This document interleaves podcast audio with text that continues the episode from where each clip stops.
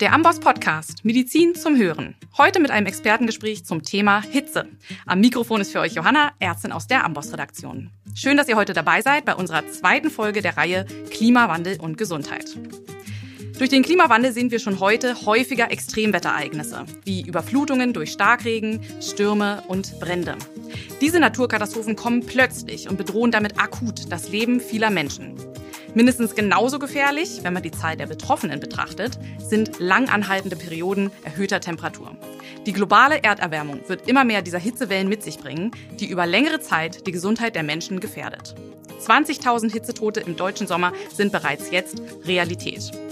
Für uns Ärztinnen wird dies daher zum einen stärker unseren Berufsalltag begleiten und zum anderen ist es unsere Aufgabe, vor den gesundheitlichen Folgen einer ungebremsten Erderwärmung und der begleitenden Hitze zu warnen.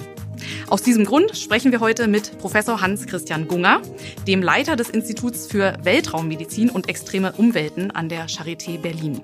Er erklärt uns zunächst noch einmal die Physiologie der Thermoregulation, bevor wir über die gesundheitlichen Folgen von Hitze sprechen. Müssen wir in Zukunft mit immer mehr Hitzetoten rechnen oder können wir präventiv dagegen wirken? Und natürlich blicken wir auch über den deutschen Tellerrand und sprechen über die globalen Auswirkungen von Hitze. Ich freue mich sehr, dass er heute bei mir im Studio ist. Herzlich willkommen, Professor Gunger. Recht herzlichen Dank. Herr Professor Gunger, Sie lehren ja auch an der Charité. Sie sind Physiologe dort am Institut für Physiologie. Wir wollen gleich auch einfach mal zum Beginn nochmal die Physiologie der Wärmeregulation, Thermoregulation wieder auffrischen, beziehungsweise vielleicht auch zum ersten Mal an ein paar der ärztlichen sein. Hörerinnen richten. Genau. Wie reguliert der Körper denn seine Temperatur? Ja. Ja, danke für diesen Einstieg, denn das ist tatsächlich ein bisschen ein Thema, das gerade in den 80er und 90er Jahren aus den üblichen Vorlesungsabläufen herausgefallen ist. Ähm, es hatte sich ja schon abgezeichnet in den 70er Jahren, dass insbesondere molekulare Prozesse äh, und deren ähm, wissenschaftlicher Fokus äh, vermehrt in den Lehrbüchern Platz gefunden hat. Und da war eigentlich für die Wärmehaushalt und Temperaturregulation hatte eigentlich etwas alt modisches an sich. Das ist so etwas, was man vielleicht in den 50er und 60er Jahren einem Physiologen und Arbeitsmediziner nahegebracht hat, das Thema, wo die äh, Arbeit im Bergbau, in der Stahlindustrie, wo tatsächlich sehr heiße Arbeitsplätze sind, wo das eine Rolle spielte, wo es ein eigenes Institut äh, gab, der Max-Planck-Gesellschaft entsprechend äh, das zu untersuchen in Dortmund. Äh, insofern ist es nicht verwunderlich, dass vielleicht äh, der ein oder andere, der jetzt zuhört, sagt, ah, Thermoregulation, Wärme, das habe hab ich ja gar nicht gehört im Medizinstudium. Äh, äh, spielte bei uns eigentlich keine Rolle. Vielleicht, wenn wir mal über Kreislauf oder so etwas äh, gesprochen haben. Also das nur zum Verständnis meiner Ansicht nach. Äh, sagen wir, seit dem, ungefähr seit Mitte der 90er Jahre, jetzt Beginn 2000, sieht man wieder eigene Kapitel in den Standardlehrbüchern, die Wärmehaushalt und Temperaturregulation des Menschen bearbeiten, äh, was ich natürlich aufgrund auch der jetzt in Entwicklung als sehr, sehr positiv erachte. Und ähm, deswegen vielleicht erstmal die Grundprinzipien, dann kann man das ja noch äh, vertiefen, wenn das an der einen oder anderen Stelle notwendig ist. Also wir haben zunächst einmal äh, den Punkt, dass wir Menschen überhaupt eine Körpertemperatur brauchen, die bei 37 Grad Celsius liegt. Ähm, das weiß man aus der täglichen Erfahrung. Wenn man halt Fieber hat, 38, 38,5, dann hat man bereits seine normale Temperatur verlassen. Eine Unterkühlung hat man normalerweise, wenn man Temperaturen hat, die unter 36 Grad Körpertemperatur liegen. Man sieht also schon, dass ein 1,5 Grad der Bereich ist, in dem wir unsere Körpertemperatur konstant halten müssen. Ähm, das ist so wenig. Wir haben hier für uns den Kaffee, soll ich da einen Grad Unterschied könnte ich den überhaupt äh, wahrnehmen? Also, und jetzt muss der ganze Körper, insbesondere die Organe, die besonders empfindlich sind für Temperaturveränderungen, wie das Gehirn, äh, ja, Nerven überhaupt, äh, Nervenleitgeschwindigkeiten, alles hängt im Prinzip an wesentlich genauso wie der pH-Wert, so ist die Temperatur ein ganz, ganz entscheidender Punkt, äh, wo die physiologischen Abläufe entsprechend durch beeinflusst werden. Also der Körper hat die Aufgabe, und das macht das autonome Nervensystem, äh, das dafür verschiedene Werkzeuge hat, wie zum Beispiel eben die Hautdurchblutung. Ich kann die Hautdurchblutung zum Beispiel in meiner Hand um den Faktor 1 zu 600 variieren. Ich sage immer in der Hauptvorlesung, die ja, die Hände sind sozusagen das Fenster äh, in meiner Wohnung des Körpers. Da kann ich die Fenster aufmachen, dann geht da sehr viel Wärme verloren.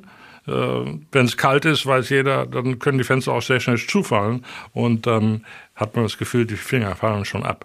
Äh, ja, also wir können, wir können sehr stark da an dieser Peripherie, an den sogenannten Ackern eben unsere, wie den Ohren auch, oder na, können wir die Durchblutung entsprechend stark verändern. Und mit der veränderten Durchblutung haben wir die Möglichkeit, unterschiedlich Wärme an die Umgebung abzugeben oder zu schützen, falls wir in einer äh, kühleren Umgebung sind.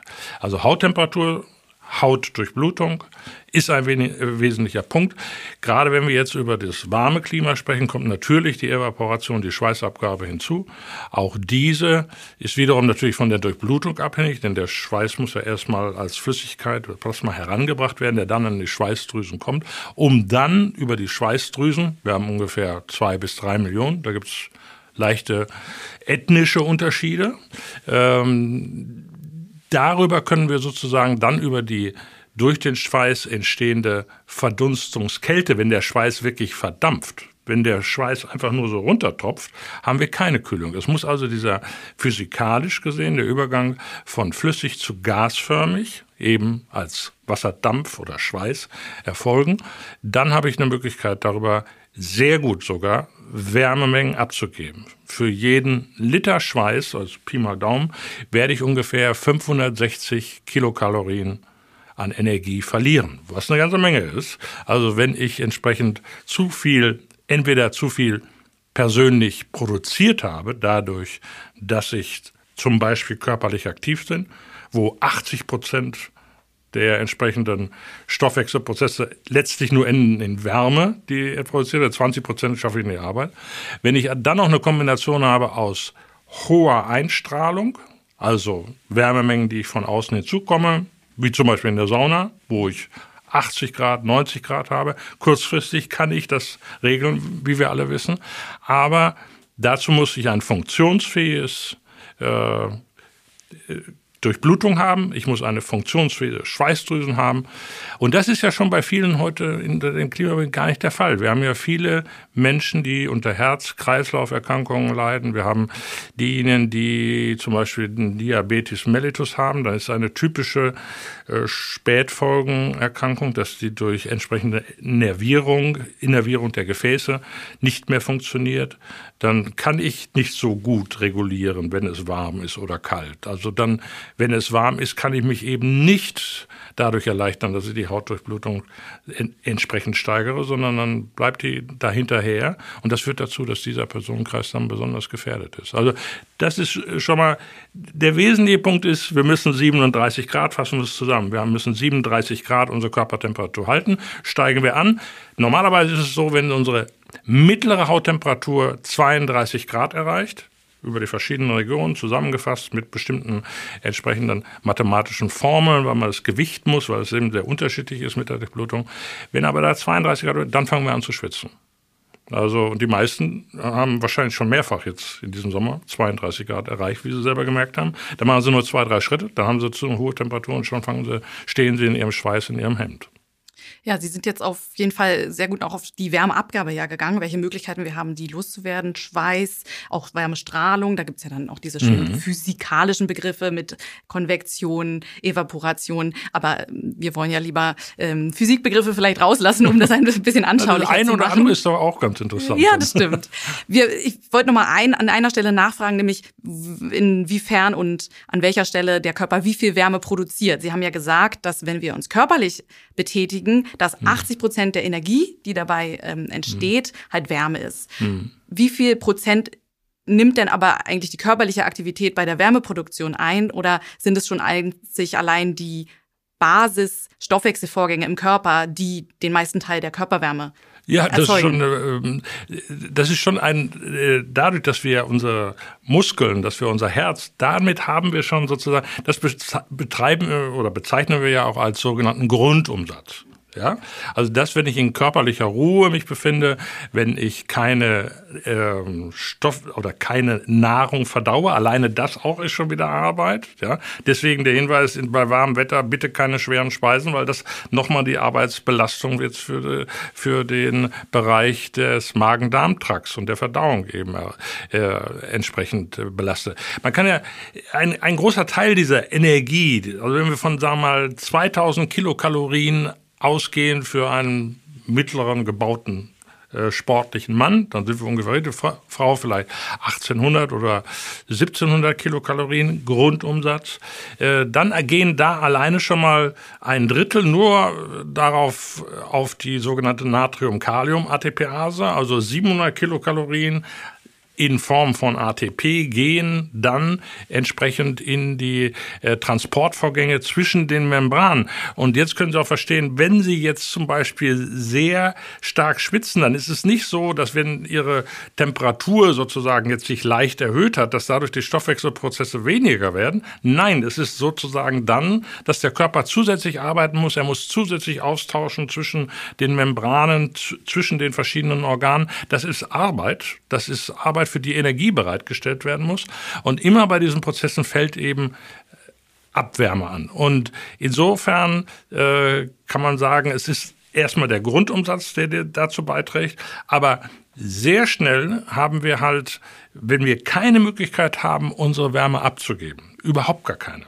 Stellen Sie sich vor, ich hätte hier jetzt so ein äh, so, so einen Latexanzug an, der keine Möglichkeit gibt zu schwitzen dann würde, wenn dieser Latexanzug sehr dicht ist, pro Minute meine Körpertemperatur um 0,7, 0,8 Grad steigen. Das hieße also schon nach fünf, sechs, sieben Minuten wäre ich einem Grenzbereich von nahezu 40 Grad. Und dann wird es sowieso kritisch. Also wir reden nur über einen Regulationsbereich zwischen 37 und 40 Grad. Über 40 Grad wird es sehr schwierig für den Körper, entsprechend zu regulieren. Also ein sehr, sehr enger Bereich. Und wenn wir gar keine Möglichkeit haben, abzugeben, sei es jetzt über, sei es jetzt über Schweiß, sei es über gesteigerte Durchblutung, was alles der Fall wäre, wenn ich so einen Anzug anhätte, dann äh, kann es sehr schnell eben zu einer Überwärmung, das ist kein Fieber, das ist ein großer Unterschied zwischen Überwärmung, also Hyperthermie, und Fieber. Bei dem Fieber haben wir tatsächlich eine Erhöhung unseres sogenannten Sollwertes. Dann haben wir nicht die Körpertemperatur soll nicht bei 37 Grad gehalten werden, sondern soll sozusagen bei 40 Grad liegen. Und jetzt arbeitet der Körper darauf hin, dass er diese 40 Grad halten kann. Durch erhöhten Stoffwechselprozesse und veränderte Durchblutung. Bei der Hyperthermie, da wird der Körper eben halt tatsächlich durch die verschiedenen, entweder von außen zugeführt oder durch die entsprechende körperliche Arbeit äh, vermehrte Produktion an Abwärme entsprechend in seiner Temperatur erhöht. Da ist aber immer noch die Vorgabe von der Struktur des Hypothalamus, bitte behalte meine Temperatur bei 37 Grad. Und die verschiedenen Wege, die wir schon gerade angesprochen hatten, wie Hautdurchblutung, wie entsprechend Schweißdurchblutung, wie entsprechend bei Kälte zum Beispiel Produktion von, von braunem Fettgewebe, das dann besonders gut geeignet ist, um äh, zusätzlich Wärme zu produzieren. Das sind so Wege des autonomen Nervensystems, um das zu kontrollieren. Mhm.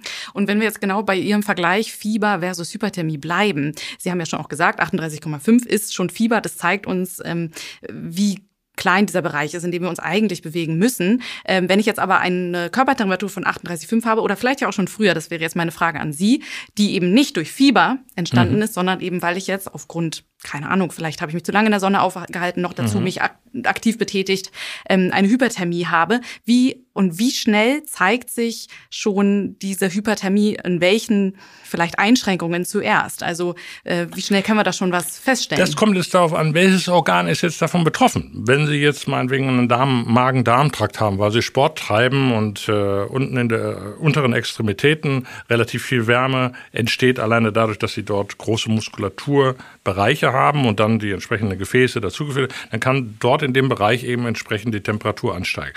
Wenn ich tatsächlich aber im Hirn jetzt äh, 38 oder 39 Grad für eine längere Zeit, das ist keine gute, also das sollte, wenn möglich, vermieden werden. Deswegen arbeitet der Körper auf verschiedensten Ebenen, um das so niedrig wie möglich zu halten. Kurzfristig sind wir in der Lage, solche Temperaturen, kurzfristig heißt hier, Minuten, Stunden. Entsprechend können wir damit, wenn die Regelvorgänge noch so sind, dass ich die Temperatur halten kann. Wie gesagt, aber wenn ich gar keine Möglichkeit habe, Wärme abzugeben, dann komme ich sehr schnell in ein entsprechendes äh, Bottleneck oder in einen Engpass hinein, äh, wo der Körper dann mit den Regulationsmechanismen überfordert ist. Und beim Kopf zum Beispiel, deswegen sagt man ja auch, wenn die entsprechende Sonnenbestrahlung sehr hoch ist, halten Sie den Kopf entsprechend durch geschützt, damit wir weniger direkte Einstrahlung bekommen und so Wärmemengen lokal nochmal applizieren an den entsprechenden, äh, an das zentrale Nervensystem und hier entsprechend das Gehirn und die Strukturen um den Hypothalamus. Da haben wir tatsächlich dann eine besondere Situation, wenn wir lokal nochmal eine besondere Erhöhung der Temperatur. Also da muss man gucken, welches Organ ist jetzt davon betroffen. Wir haben ja auch teilweise sehr hohe Temperaturen, wenn wir arbeiten in der Muskulatur. Aber das ist, hat nicht diese fatale Wirkung, als wenn wir es dann im zentralen Nervensystem haben, wo eine längerfristige Temperaturerhöhung nicht geduldet wird. Sozusagen. Ja. Dann kommen wir auch gleich zu der Pathophysiologie, aber noch eine Nachfrage habe ich ähm, vorher, ähm, weil Sie eben auch gerade den Latexanzug ansprachen und nochmal diese Einstrahlung, weil das ist, das zeigt uns ja schon auch wieder, dass wir auch selber ja einmal in der Lage sind, äh, uns so zu verhalten, dass wir Wärme besonders gut abgeben können oder auch eben Wärme nicht so viel aufnehmen, nicht nur durch draußen sind es 30 Grad, sondern mhm da kommt dann eben noch die Wärmeeinstrahlung durch die Sonne, wenn ich mich eben ohne mhm. Sonnenhut aufhalte draußen. Oder es weht kein Lüftchen. Auch Wind ist ja wichtig für eben die Wärmeabgabe oder auch die Luftfeuchtigkeit. Mhm. All das hat ja einen Einfluss. Vielleicht können Sie mhm. da noch mal, wie mhm. Luftfeuchtigkeit, Wind und äh, Einstrahlung so ein bisschen auch das Ganze ja, beeinflussen. Danke. Das ist mhm. äh, wichtig. Es ist immer der Fokus auf den Temperaturen, weil das ist genau. irgendwie für den Menschen fassbar noch, obwohl das ja auch eine ziemlich äh, erstmal obskure Geschichte ist, was da eigentlich genau Temperatur ist. Äh, ähm, ja, in der Tat, es kommt äh, dabei noch darauf an, wie die Konstellation jetzt mit der Luftfeuchte ist. Denn dieses, was wir gerade so wunderbar beschrieben haben mit dem Schwitzen, funktioniert ja, wie gesagt, nur so, wenn ich tatsächlich den Schweiß verdampfen abgebe, wie gesagt, und nicht abtropft. Wenn Sie jetzt aber eine Luft haben, die komplett gesättigt ist und je wärmer die Luft ist, umso mehr Flüssigkeit kann sie aufnehmen, die Luft. Dann haben wir also bei warmen Temperaturen noch den zusätzlichen Effekt, dass sie eine hohe Luftfeuchte auf entwickeln kann. Und das führt dann dazu, dass wir mit dem Übergang Schwierigkeiten kriegen, den Schweiß zu verdampfen, weil die Luft keinen nicht mehr aufnimmt, den zusätzlichen Wasserdampf, den wir erzeugen wollen. Heißt also, wir fangen an zu tropfen, es wird sofort das T-Shirt nass. Dann zeigt das schon, die Luftfeuchtigkeit ist bei 80, 90, 100 Prozent. Wir werden das nicht, wir werden den Schweiß nicht los. Also ist der der Prozess, den wir physiologisch haben, um unsere Temperatur entsprechend herunterzuholen, ist äh, frustrant. Er wird keine zusätzliche Abkühlung bringen. Er wird sich insofern noch verschlechtern, weil sie jetzt natürlich über den Schweiß äh, eine Volumenbelastung kriegen für den Kreislauf, weil der Schweiß besteht im Prinzip wieder aus Flüssigkeiten aus dem Organismus und hier auch aus dem Plasmavolumen, interzellulären Volumen. Sie verlieren jetzt also Flüssigkeit, das heißt, ihr äh, entsprechendes Plasma oder der Hämatokrit erhöht sich. Das heißt, die Arbeit fürs Herzen wird größer. Kardiovaskulär muss das Herz mehr arbeiten obwohl es schon gleichzeitig sowieso mehr arbeiten muss, weil es vermehrt die Haut durchblutet, aber jetzt noch mit einer zäheren Flüssigkeit, die da ist. Und außerdem müssen jetzt noch zwischen den verschiedenen Kompartimenten von intrazellulär nach interstitiell nach intravasal Flüssigkeiten hin und her geschoben werden, damit wir intravasal genügend Flüssigkeit haben für die Schweißproduzierer.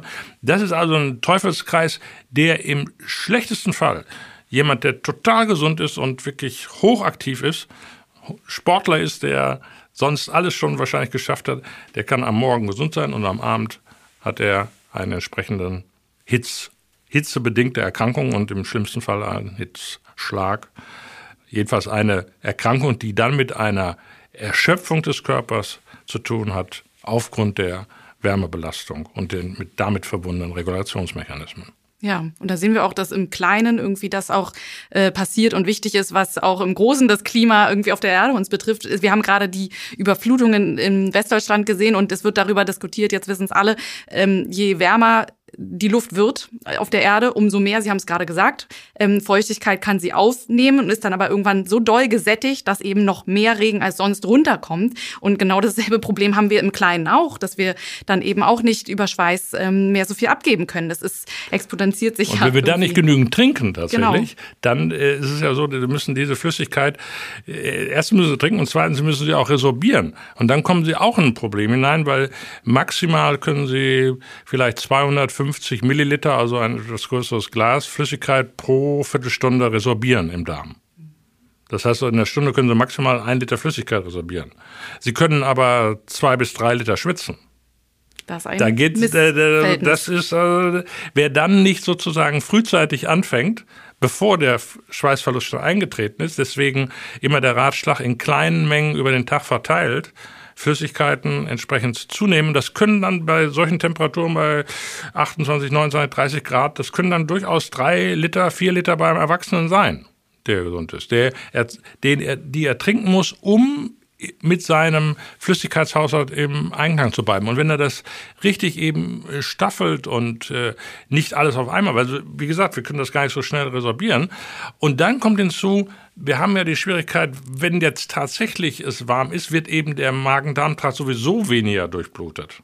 Weil das Blutvolumen wird abgezapft, das Herzminutenvolumen geht dann hauptsächlich eben halt so 70, 80 Prozent geht das durch die Haut und wenn sie arbeiten, dann noch zusätzlich die Muskulatur. Dann kommt also relativ wenig im Darm an und dann ist re relativ wenig für die Resorption zur Verfügung. Also das ist äh, auch ein Circulus viciosus, den man äh, vielleicht dem einen oder anderen, der dann zum Beispiel bei solcher Hitze trotzdem noch weiter seinen Sport treiben möchte, doch vielleicht mal klar macht, dass das äh, nicht unbedingt die vernünftigste Entscheidung ist. Und Sie hatten das gerade sehr genau schon beschrieben, die wesentliche Sache wie beim Hude.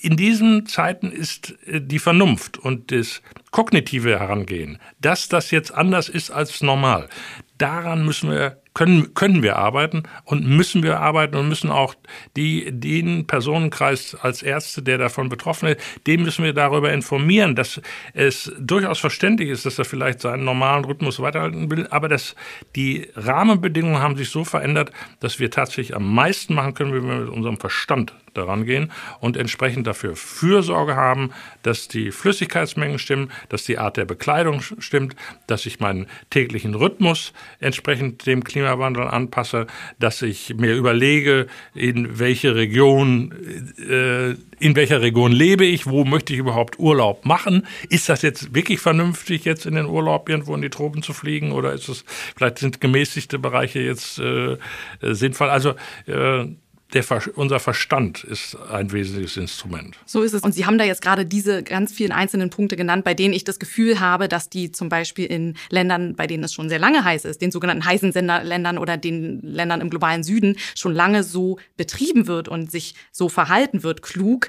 ähm, seit mehreren Jahren oder vielleicht auch schon Jahrzehnten. Und ähm, ja, dass eben nicht so einfach ist, wenn man jetzt sagt, na dann ist es halt eben bei uns in Berlin irgendwann so heiß wie in Tunesien oder mit was für Städten das dann verglichen wird. Ähm, unsere Bedingungen sind anders und genau, unser Verstand hat auch noch nicht begriffen, dass die sich dort anders verhalten. Ähm, da müssen wir auf jeden Fall gesellschaftlich ja auch ansetzen. Und ähm, Sie haben es ja auch gerade gesagt, deswegen machen wir auch heute diese Folge, dass ähm, wir Ärztinnen auch in der Verantwortung sind, hier Aufklärung zu betreiben und die Patienten oder Patientinnen, die jetzt mit uns einem, mit einem Hitzschlag ins Krankenhaus gekommen sind, auch wieder aufzuklären, wie sie das vermeiden können in Zukunft.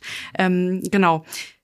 Wo ich gerade Hitzschlag gesagt habe, und Sie hatten es auch schon gesagt, gehen wir einfach mal kurz ein bisschen in die verschiedensten Symptome, wie sich das zeigen kann. Es gibt ja verschiedenstes, was jetzt passieren kann, wenn der Körper überfordert ist mit seiner Thermoregulation oder nicht nur überfordert, sondern die Grenze überschritten ist. Hitzschlag, Hitzekollaps, Sonnenstich ist eine Vorstufe, genau mhm. Krämpfe. Vielleicht können Sie noch mal darauf eingehen. Die ähm, verschiedenen Unterschiede genau, sozusagen klar zu Genau. Ich meine, ich finde es äh, eigentlich sehr treffend, wie Sie gerade sagen, wir müssen klug handeln. Klug äh, ist hier der richtige Begriff dafür in vielerlei Hinsicht.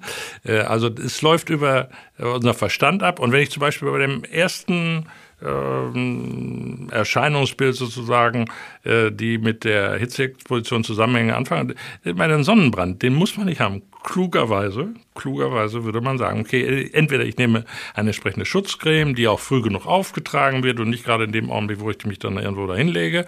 Äh, ich liebe selber sehr gerne die Sonne, was man vielleicht auch den einen durchaus sieht. Ich habe da nichts gegeben. Man muss sich aber entsprechend schützen und vor dem die Haut davor bewahren, dass sie äh, nicht aufgrund der erhöhten UV-Belastung geschädigt wird.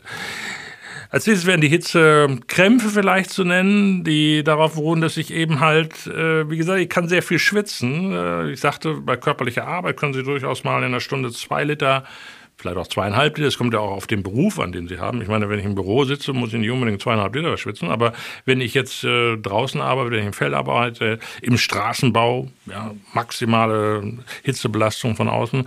Ähm, insofern ist die Anamnese um das zu sagen, für den Arzt sehr wichtig, sagen wir, wo arbeiten Sie eigentlich, was haben Sie für eine Arbeit, wie lange sind Sie exponiert, äh, haben Sie Zugriff äh, zu äh, entsprechenden Flüssigkeiten, werden die bereitgestellt, äh, wann werden die bereitgestellt, was sind das für Flüssigkeiten, das wären wichtige Fragen, die man in einer Anamnese äh, entsprechend äh, ergründen müsste, um dann individuell die Situation des Patienten in seiner Hitzebelastung zu erfahren.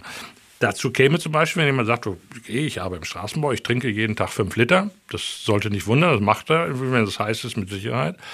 Dann müsste man fragen, was sind das für Flüssigkeiten? Haben die genügend Elektrolyte? Haben die genügend Salze? Denn die verlieren dann tatsächlich auch irgendwann eine ganze Menge Natrium, Chloride etc., Magnesium. Äh, und wenn das äh, zu viel wird, dann sind das eine Erscheinung, zum Beispiel dann die nächtlichen Hitzekrämpfe, die sich insbesondere in der Wadenmuskulatur zeigen. Das ist so ein erstes äh, Warnzeichen, dass etwas äh, nicht stimmt. Wir haben, interessanterweise muss man sagen, wir haben einen Mechanismus physiologisch, der uns vor diesen zusätzlichen Verlusten an äh, Elektrolyten durch den Schweiß ein wenig schützt. Da haben wir also aus der Evolution, äh, ein Lieblingsthema von mir, was wir jetzt nicht an, aber aus der Evolution, äh, gerade im ostafrikanischen Grabenbruch über über ein paar Millionen Jahre war es da ziemlich trocken und heiß, wo wir uns entwickelt haben als ähm, Population. Da haben wir äh, Fähigkeiten entwickelt, dass der Schweiß zum Beispiel sehr viel weniger Elektrolyte hat, wenn er mehrere Tage sozusagen gestresst wird. Wenn wir äh, zwei Wochen lang zum Beispiel jeden Tag in die Sauna gehen und jeden Tag eben so ein, zwei, zweieinhalb Liter schwitzen, die immer wieder schön ersetzen, dann vielleicht auch übernächsten Tag wieder mal, dann trainieren wir sozusagen die Schweißdrüsen weil bestimmte Hormone vermehrt gebildet werden wie das Aldosteron zum Beispiel, das dann an den Schweißdrüsen angreift und zum Beispiel Natrium zurückholt aus dem Schweiß. Und wenn wir normalerweise haben wir eine Osmolarität im Schweiß, die ist so bei 100 Milliosmol anstelle von 300 Milliosmol. Das heißt, wir, da haben wir schon mal eine Einsparung, zwei, zwei Drittel werden eingespart. Aber wenn Sie jetzt zwei Wochen lang so eine Hitze, eine Präparation sozusagen für eine Wüste machen, dann kommen Sie vielleicht auf 10 Milliosmol. Also dann ist, dann ist das, und das hat ja physikalisch, muss sagen, meine Lieblingsecke, wenn Sie jetzt weniger Elektrolyte darin haben, dann schwitzen Sie das auch leichter. Das heißt, je weniger Elektrolyte sind, umso eher verschwitzen Sie. Das das also dieser Mechanismus ist auf vielerlei Hinsicht sehr günstig. Also weniger Elektrolyte, bessere Abgabe des Schweißes und Verdunstungsmöglichkeiten und Schutz sozusagen vor natürlich zusätzlichem Verlust. Jetzt kommen wir zu einem etwas, also wir sehen ja schon, man kann, man kann was tun, indem man darauf achtet und wenn man merkt, dass man eben bestimmte Symptome hat, dann kann man, sollte man das substituieren. Normalerweise Bislang in unseren klimatischen Bereichen war das nicht nötig, da haben wir genug Reserven gehabt, aber jetzt unter heißen muss man darauf achten. Oder ältere Personen insbesondere darauf hinweisen, dass das der Hintergrund sein könnte für Krämpfe, die sich entsprechend ausbilden. Dann kommen wir schon zu den äh, etwas, wie gesagt, kribbligeren Sachen und die dann auch schnell fatal werden können. Nehmen wir als erstes den belastungsinduzierten Hitzschlag. Das ist einer, der darauf beruht, dass ich zu stark körperlich arbeite, also unbedingt noch die Hecke schneiden möchte, unbedingt noch den Rasen mähen möchte, obwohl man den ja sowieso lieber mal wachsen lässt, damit die Bienchen da rankommen. Also äh, äh, herunterfahren die körperliche Aktivität, wenn es denn notwendig ist, diese in die Morgen- oder Abendstunden verlegen, wenn das geht.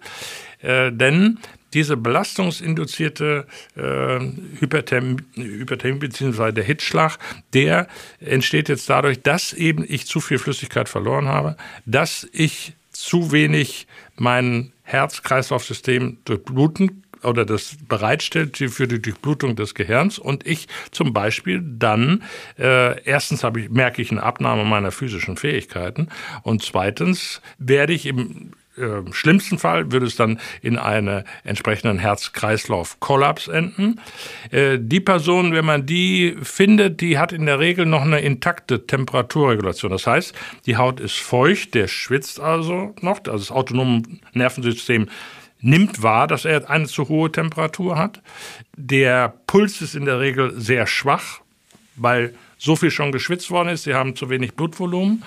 Und wenn Sie bei der Person sichergestellt haben, dass es jetzt kein Infarkt ist oder Herzrhythmusstörung, dann kann man da rangehen und sagen, okay, ich nehme mal die Beine hoch und dann würde derjenige wahrscheinlich zurückkommen und wenn er dann bei Bewusstsein wieder ist, natürlich würde man ihm langsam Flüssigkeit zuführen. Das muss man natürlich dann sehen, je nach klinischem Fall, den ich da habe.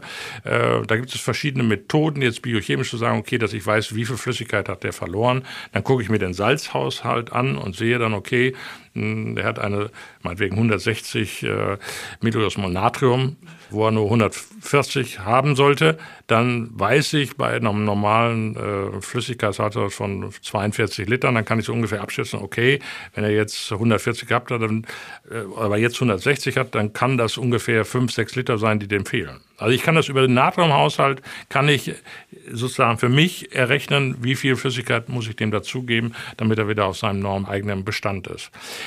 Praktisch heißt das, ich werde ja nicht immer gleich zum Arzt gehen. Ich würde jedem raten, in diesen Hitzewellen schon vorher beginnen, bevor die Hitzewellen körperlich wiegen. Dann weiß man, morgens habe ich das Gewicht gehabt, abends habe ich das Gewicht gehabt. Oder wenn man es kann, dann zwischendurch am Tag mal auf die Waage steigen und sagen, okay, na, ich habe hier drei, vier Kilo weniger, okay, das ist jetzt kein Fett, was abgenommen ist, sondern das ist Flüssigkeit.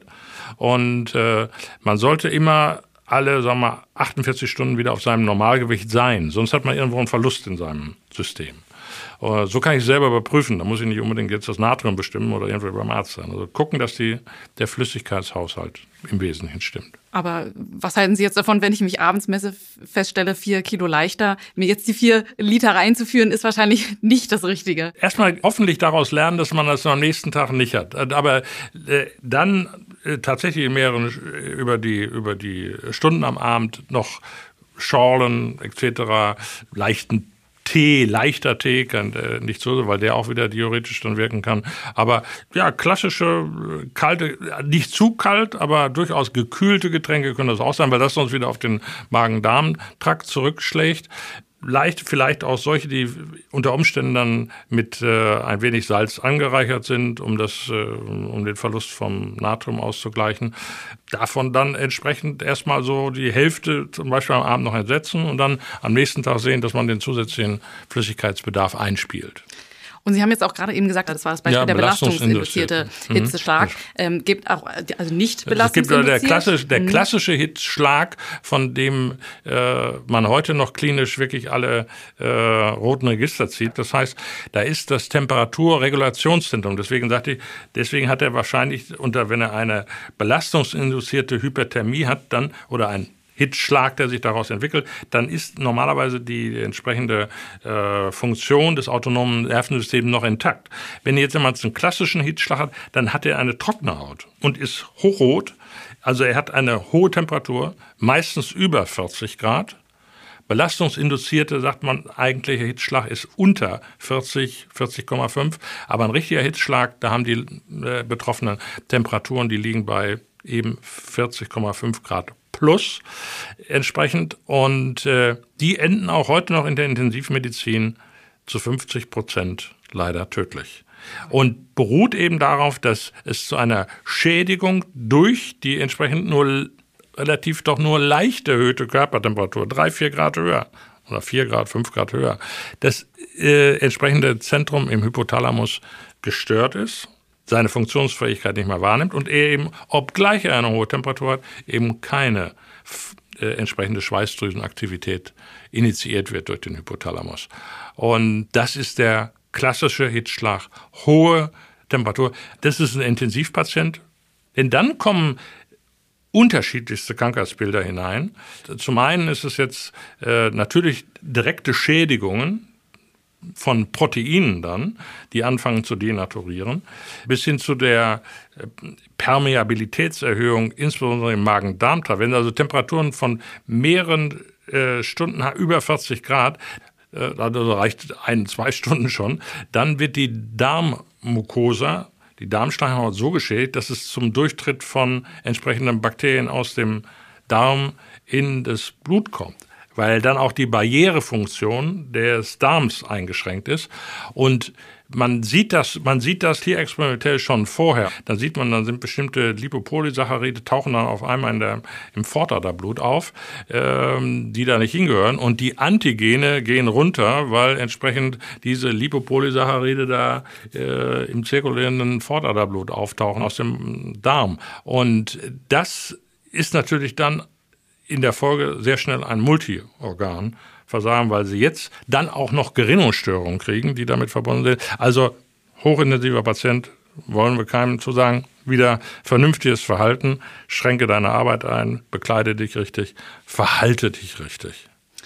Ja, das klingt auf jeden Fall nicht sehr gut. Und da denke ich auch direkt an diese Zahlen, die wir auch schon gelesen haben. 20.000 Hitzetote gab es allein in Deutschland im Jahr 2018. Damit waren wir weltweit auf äh, Platz drei. Was zählt denn dann alles zu diesen Hitzetoten? Vielleicht können Sie uns nochmal sagen, wie man auf diese. Zahlen hm. kommt. Ist das so eine hm. Übersterblichkeitsrechnung, wie wir sie hm. auch vielleicht jetzt in Corona-Zeiten kennen? Und sind da jetzt rein die Hitzeschlagpatienten dabei? Oder wie rechnet man raus, dass mein Herzinfarktpatient jetzt wahrscheinlich durch die Hitze dekompensiert ist und da der Herzinfarkt kam? Hm. Vielleicht ja, können Sie das, das ist, sagen. Äh, das ist ein sehr kompliziertes Feld. Es fängt erstmal damit an, dass man, wenn man jetzt eine bestimmte Hitzeperiode betrachtet, und sagt, okay, wir gucken uns jetzt die ersten zwei Wochen da im August zum Beispiel an, 2020, ja, dann, äh, um zu sagen, das war jetzt eine Hitzeperiode, müssen wir Temperaturen von über, und das ist definitionsgemäß von der einen Institution zur anderen unterschiedlich. Aber wenn wir drei Tage hintereinander zum Beispiel über 30 Grad haben oder über 29 Grad. Oder, das hängt jeweils von der Institution ab, die diese Rahmenbedingungen vorgelegt hat und die Tage, die das zählt. Das muss aber in einer Woche sein. Jetzt kommt schon Beispiel das Problem, dass das direkt am Wochenende liegt. Dann haben Sie eins, zwei in der einen Woche und dann nur einen heißen Tag zum Beispiel in der ersten Woche wieder. Dann hätten Sie gar keine Hitzperiode. Statistisch muss man da, das schwierig. ist, das ist äh, schwierig auseinander zu dividieren. Äh, dann haben wir das Problem, dass eine Identifikationsnummer, dass man sagt, jetzt gibt es einen Hitzetoten, die gibt es so nicht. Wir können nur sagen, wir haben eine Übersterblichkeit. Wir sehen halt, dass in diesem Quartal normalerweise so und so viele Menschen sterben. Und äh, wir kennen vielleicht auch die besonderen Risikogruppen, eben Herz, Kreislauf, äh, Stoffwechselerkrankungen, COPD-Patienten. Äh, dann muss man anfangen, statistisch jetzt so zu sehen, okay, welche Altersgruppe haben wir hier vor uns? Wie viele von denen normalerweise auf natürliche Weise ohne eine entsprechende Hitzeperiode sterben in den zurückliegenden Jahren. Und dann hat man halt gesehen, dass es bestimmte Hitzewellen gibt, wo dann eine Übersterblichkeit zu viele Menschen. Jetzt haben wir aber das Problem, wenn dann eine Übersterblichkeit stattfindet, dann ist zum Beispiel bei der nächsten Hitzewelle, die kommt, dann ist tritt der sogenannte, das klingt jetzt ein bisschen hart, aber Harvesting-Effekt ein. Jetzt haben wir schon die Population derjenigen, die am meisten gefährdet sind, aus dem statistischen Bereich heraus, weil die sind schon gestorben bei der ersten Welle. Wenn ich jetzt die zweite angucke, kann man sagen, okay, die tau dann tauchen die nicht mehr auf. Also wenn wir mehrere Hitzewellen hintereinander haben, dann kriegen wir auch eine, eine Verschiebung der Population. Also das ist wirklich schwer. Und dann, aber das ist meiner Ansicht nach der, neben den Problemen, die ich nur gerade schilder, das wirklich was für Statistiker ist, um das herauszuholen. Und ich bin jetzt kein Statistiker, ich lese nur die Problematiken genauso, wie ich Ihnen das jetzt sage und verstehe, okay, das ist wirklich eine schwierige Sache, das jetzt darauf festzuziehen. Der eigentliche Punkt, wie ich aber finde als, als Physiologe ist, es handelt sich um eine sehr stille Aktion. Denn die ist diffus verteilt über diese äh, Region Deutschland, meinen wir. Wir haben eine, wir haben eine Hochdrucksituation, die ist jetzt nicht nur in einem Ahrtal da oder sie ist nicht nur in den Donauebenen, sondern in der Regel, wenn wir eine richtige Hitzeperiode, dann ist das ein relativ großer Bereich, wo eben halt tatsächlich auch Millionen Menschen leben. Und die einzelne Person jetzt aus diesem Kollektiv herauszufischen, die jetzt speziell unter diesen Bedingungen leidet, das ist das Schwierige dabei.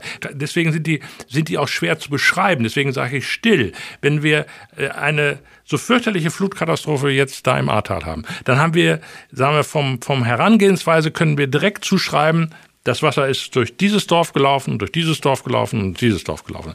Das kann ich aber bei einer Hitzewelle an sich nicht. Dann habe ich eine überregionale Situation und kriege jetzt irgendwo eine Einweisung in irgendein Krankenhaus oder irgendeine Zuweisung und muss jetzt auseinanderfisseln. Hat das was mit, der, mit dem Person individuell zu tun oder hat es etwas zu tun mit der Hitzewelle, die jetzt auftritt oder den Vorerkrankungen oder sonst wie? Was hat er vorher gemacht? Das ist also sehr diffus und darin besteht auch, weil wir auch davon, wir haben davon kaum Bilder. Wenn eine Überschwemmung da ist, dann sehen wir Bilder oder wenn wir einen Sturm haben, dann sehen wir von der Katastrophe zerfetzte Häuser, Bäume etc. Von der Hitze sehe ich vielleicht bildhaft, es ist vielleicht trocken das Gras und es sind Leute, die sich relativ leicht bekleiden. Ich habe kaum eine Möglichkeit, das bildhaft. Und das macht die Schwierigkeit aus, äh, wahrzunehmen, dass hier tatsächlich jetzt etwas ganz aus dem Ruder läuft. Ich meine, die äh, Katastrophe 2019 war in Deutschland relativ heftig. Wenn wir an 2003 denken, da sind 70.000 Menschen nach den jetzigen Stellen an Hitze gestorben. 70.000. Das ist, äh, das ist wirklich eine Epidemie sozusagen, eine Hitzeepidemie gewesen, die so Europa auch noch nicht erwischt hatte, aber jetzt eben immer häufiger auftritt. Ja, genau das ist das Fatale und das war auch das, was ich mit der Einleitung ausdrücken wollte, was Sie auch so schön auf den Punkt bringen, dass wir halt bei diesen Katastrophen, die uns erwischen mhm. an einem Tag oder an mehreren Tagen halt genau das Ausmaß sehen mhm. und ähm, das auch wirklich, was ja auch richtig ist, als wahnsinnig katastrophal und vermeid, äh, also ja, doch, mhm. nicht vermeidbar, aber dass wir das vermeiden wollen, mhm. begreifen. Aber dass eben sowas wie Hitze uns mehrere Sommer begleitet, aber irgendwie nicht zu fassen ist, aber von den Zahlen der Betroffenen das weit übersteigt. Und es ist eben halt eine sehr komplexe Geschichte. Wir hatten ja vorhin schon davon gesprochen. Es hängt jetzt davon ab, wie ist die Lufttemperatur, wie ist die Luftbewegung, in, in was für Räumen halte ich mich auf. Wir sind hier gerade in einem relativ hohen Stock. Das kann hier oben sehr heiß werden, in diesem Dachgeschoss. Wenn jemand unten in der ersten Etage sagt, okay, ich merke da gar nicht so viel von, ja, ich habe als Student sieben Jahre in einer Parterrewohnung gewohnt. Äh, Hitze war da kein Problem. Äh, das kann aber eben fünf, sechs Stockwerke höher für jemanden, der jetzt nach äh, hier hinzieht, der leidet dann unter den klimatischen Dingen, die sich nur zehn Meter, 15 Meter über ihm entsprechen. Also das ist eine äußerst diffuse, eben von den räumlichen, von den klimatischen Dingen sehr, sehr unter Umständen unterschiedliche Situationen. Deswegen muss man auch bei solchen Konzepten, wie man jetzt in den Städten davor, da muss man mir jeden Stadtteil wiederum einzeln angucken, was da, was ist denn da zum Beispiel, wie sind die Windflüsse durch den entsprechenden Hochbautrakte, wie führt, wie kann sich dort die entsprechende Wärme stauen, wenn wir nur an Berlin anschauen. Es gibt hier eine sehr große Versiegelung im Bereich der Innenstädte, auch wo die Charité selber auch mit einer großen Fläche mit beteiligt ist, wo sich wirklich Hitze entwickeln kann.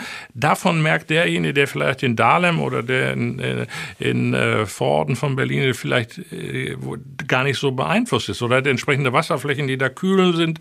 Also das äh, macht die äh, wirklich die Zuordnung jetzt eines Hitzetoten, der sozusagen zählt als End Punkt in äh, der Dramatik. Das macht es sehr schwierig der, der Zuordnung. Und dann fehlt es eben in, äh, im Augenblick äh, tatsächlich, und das ist der Sache einfach geschuldet, eine genaue Zuordnung, weil es natürlich ist es dann ein Herz-Kreislauf-Versagen, das durch Hitze bedingt ist? Oder ist es eine entsprechende Gefäßerkrankung, die jetzt nur noch den letzten Rest sozusagen äh, bis hin zum Infarkt gemacht. Äh, aber man sieht dann eben in der Gesamtzahl der Fälle sieht man dann, da ist ein Zusammenhang eben mit einer erhöhten Temperatur.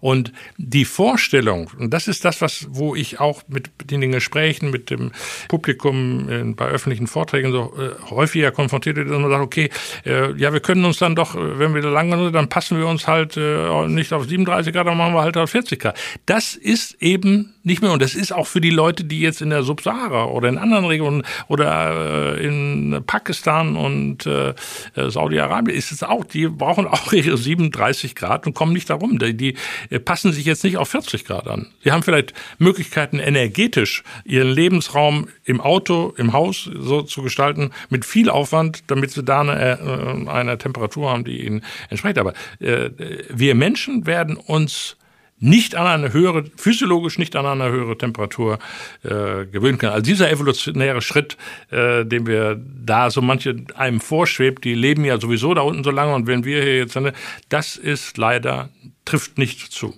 Ja, das hätte ich sonst jetzt auch ganz naiv nämlich gefragt, weil genau, man hört diese Argumente ja manchmal so. Und wenn das jemand sagt, der sich mit extremen Umweltbedingungen auseinandersetzt, sie erforschen, wie Menschen sich im All auch aufhalten können oder wie sie es schaffen, vielleicht in der Tiefseekurs oder in der Arktis äh, für mhm. kurze Zeit zu überleben. Wenn jemand diese Worte so klar findet, dass mhm. es nicht möglich ist, dass wir uns hier an 40 Grad gewöhnen, dann wird das auch so sein. Und da möchte ich auch noch mal ganz kurz einsteigen an diese 40 Grad und jetzt denkt sich vielleicht jemand, aber wir reden doch nur von 1,5 Grad Erwärmung oder 2 Grad Erwärmung. Da geht's ja auch schon wieder los, dass auch viele das auch schwierig finden zu begreifen, was das bedeutet, dass wir die globale Erwärmung bei 1,5 oder 2 Grad begrenzen wollen. Dann sind's halt nicht 27 Grad, sondern 29 Grad. Aber das stimmt hm. ja gar nicht. Das sind ja Durchschnittstemperaturen und wir ja. erleben gerade, dass Spitzen dann erreicht werden. Ja, und das ist äh, äh nochmal, es ist auch nicht nur die Temperatur. Wenn wir von den 1,5, die haben dann eben so einen ganzen Rattenschwanz von weiteren Entwicklungen. Wieder erhöhte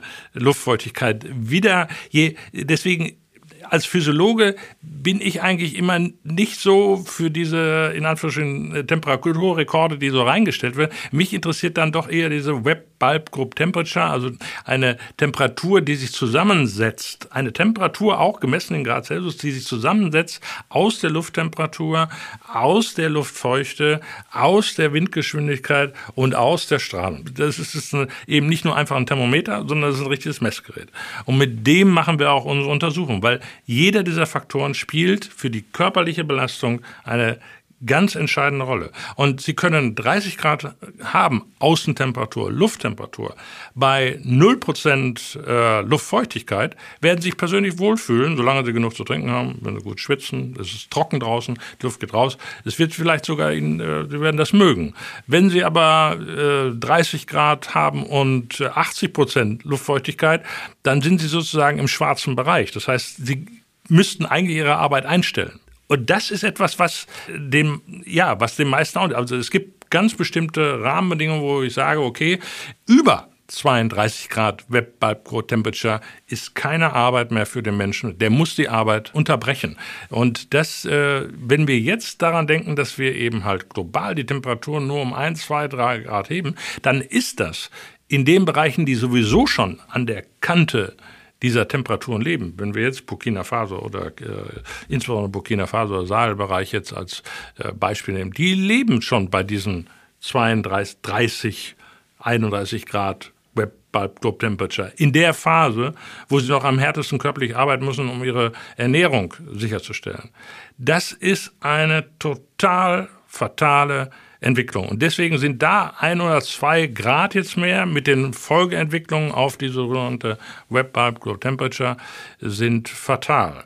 Hier freut man sich, wenn vielleicht in der Nordsee vielleicht ein, zwei Grad mehr ist, aber äh, das ist, da ist einfach, äh, da greifen wir zu kurz. Ich denke auch. Und Sie haben es auch ja jetzt in verschiedenen Antworten durchblicken lassen oder wir wissen es alle. Es ist eine große Herausforderung, die uns an vielen Ecken zwingt, uns zu bewegen, uns auseinanderzusetzen, ob es der Stadtbauplaner ist, mhm. ob es der Arbeitgeber ist, der sich wirklich jeden einzelnen Raum anguckt, äh, mhm. wie äh, gearbeitet wird. Und das gesellschaftliche Leben. Und da frage ich mich jetzt an dieser Stelle gerade, jetzt muss ich doch nochmal politisch fragen. Sie sind ja wirklich Experte auf diesem Gebiet. Werden Sie auch schon angesprochen von Institutionen oder vielleicht auch von der Politik, dass Sie beraten, wie Sachen gestaltet werden müssten? Ja, zum Beispiel sind gerade dabei, ein, ein, ein sehr großes Umbauprojekt hier in der Charité äh, in die Wege zu leiten, dass äh, in den nächsten äh, 25 Jahren werden nahezu 80 Prozent, 85 Prozent der gesamten Gebäude renoviert, beziehungsweise einige werden abgerissen werden, auch da muss man drauf gucken, ob das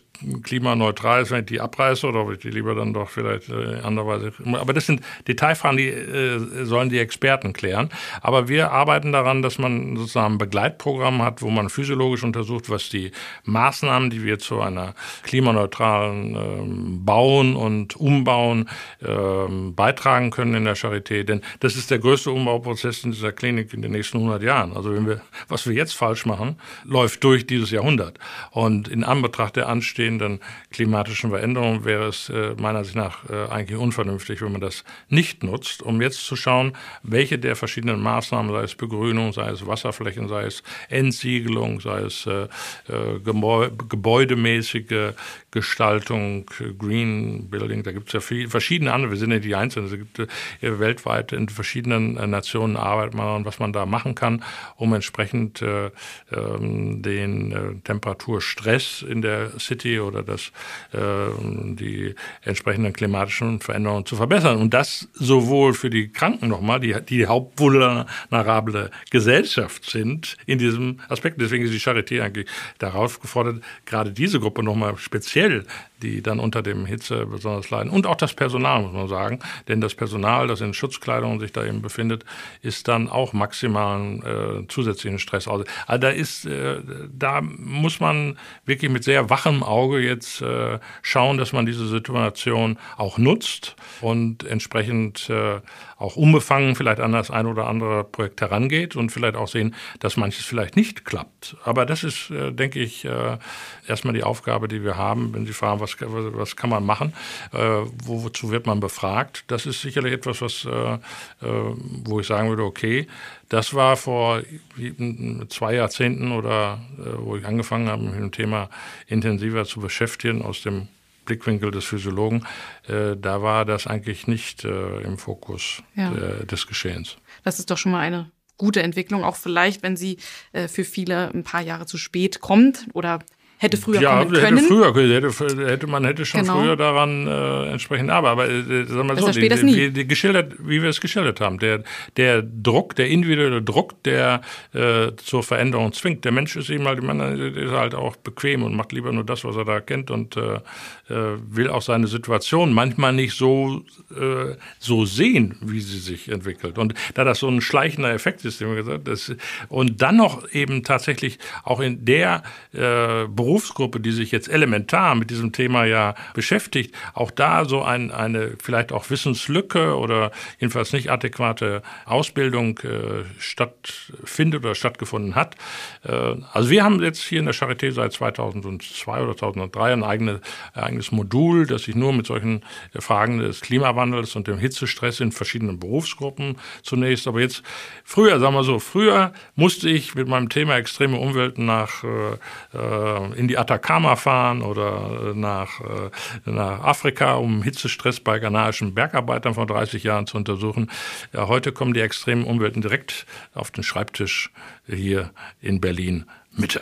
So ist es. Und hoffentlich können wir auch heute dazu beitragen, diese Wissenslücke auch bei den Ärztinnen ein bisschen zu schließen, wenn sie noch vorhanden waren und ähm, sie dazu auch in die Lage bringen, zu realisieren, ich bin auch in der Verantwortung, hier aufzustehen und Prävention anzumahnen und eventuell auch dazu beizutragen. Und vielleicht ist das Motto ja auch wirklich dieser, dieser Folge. Ich habe so ein bisschen das Gefühl, auch die, wieder der Appell an den Verstand. Mhm. Sie haben auch gerade gesagt, wir Menschen sind etwas träge und haben äh, die Sachen so gerne so lange am Laufen, wie es noch irgendwie geht. Aber eigentlich verfügen wir ja als einzige Spezies über einen in die Zukunft denkenden Verstand, der sich Szenarien ausmalen ja. kann und dementsprechend schon vorher handeln kann. Ja, wir, wir müssen eben wir müssen verstehen, dass wir Teil dieser ganzen Landschaft sind. Ja, das ist nicht etwas, was da draußen unabhängig von. Wir, äh, wir haben Jahrhunderte, wo wir die Landschaft da draußen, das ist etwas, was wir uns einfach so, so krabbeln können. Und das, aber wir sehen jetzt diese, diese Landschaft, diese, wir sind Teil dieser Landschaft. Und wenn wir irgendwas an dieser Landschaft und in der Umgebung, in dem Weimar,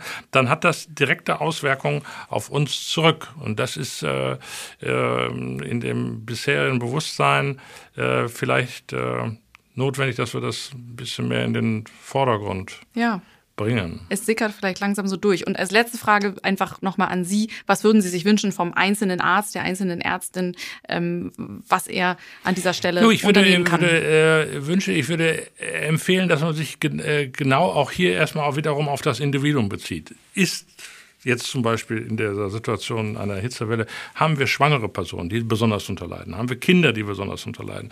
Äh, ich würde in der Anamnese versuchen, das besondere Feld herauszubekommen, indem sich diese Familie, diese Person äh, bewegt und würde darauf abgestimmt meine Empfehlungen geben. Bei globalen Sachen ist in diesem Thema kann man auch mächtig falsch liegen. Wenn ich jemanden habe, der eine Nierenerkrankung hat, dem kann ich nicht empfehlen, er soll jeden Tag drei, vier Liter trinken.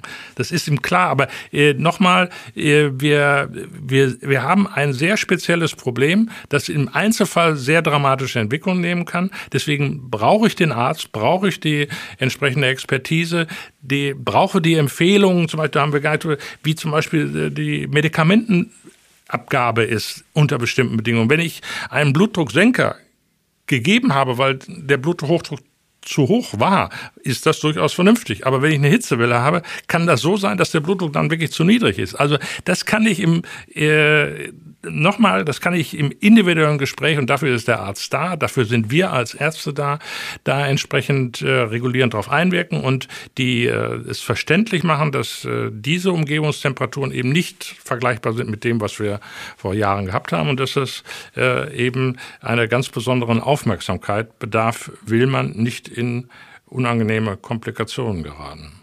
Ja, das stimmt. Und Sie haben es gerade gesagt, wir haben gar nicht angesprochen zum Beispiel, dass bestimmte Medikamenteneinnahmen nochmal ein Risikofaktor sind. Und auch da ist ja auch da der Appell auch wieder dahinter, sich nochmal vielleicht damit auseinanderzusetzen mit Pharmakologie, mhm. ähm, Physiologie, Pharmakologie einfach als wichtigster Grundlage der ärztlichen Entscheidung, um eben auch abseits meiner starren Behandlungspfade, wenn jetzt neue genau, Herausforderungen der, eben kommen. Das, ist, das erfordert ja. Flexibilität. Also genau. dieses, diese, ich, ich kann hier nicht einfach 0815 sein, sondern ich muss tatsächlich sagen, das ist X und das ist Y und äh, da können diese und diese, ich, wenn jemand gesund und sportlich ist, wird er auch durch eine gute Hitzewelle durchkommen. Aber ich könnte ihm zum Beispiel raten, also bitte deine Trainingssachen, leg die mal, äh, vertrau mir, das ist an sich für dich jetzt zu viel. Das kannst du vielleicht am Ende August machen, wenn es so ein bisschen kühler ist, dann kannst du das wieder intensivieren.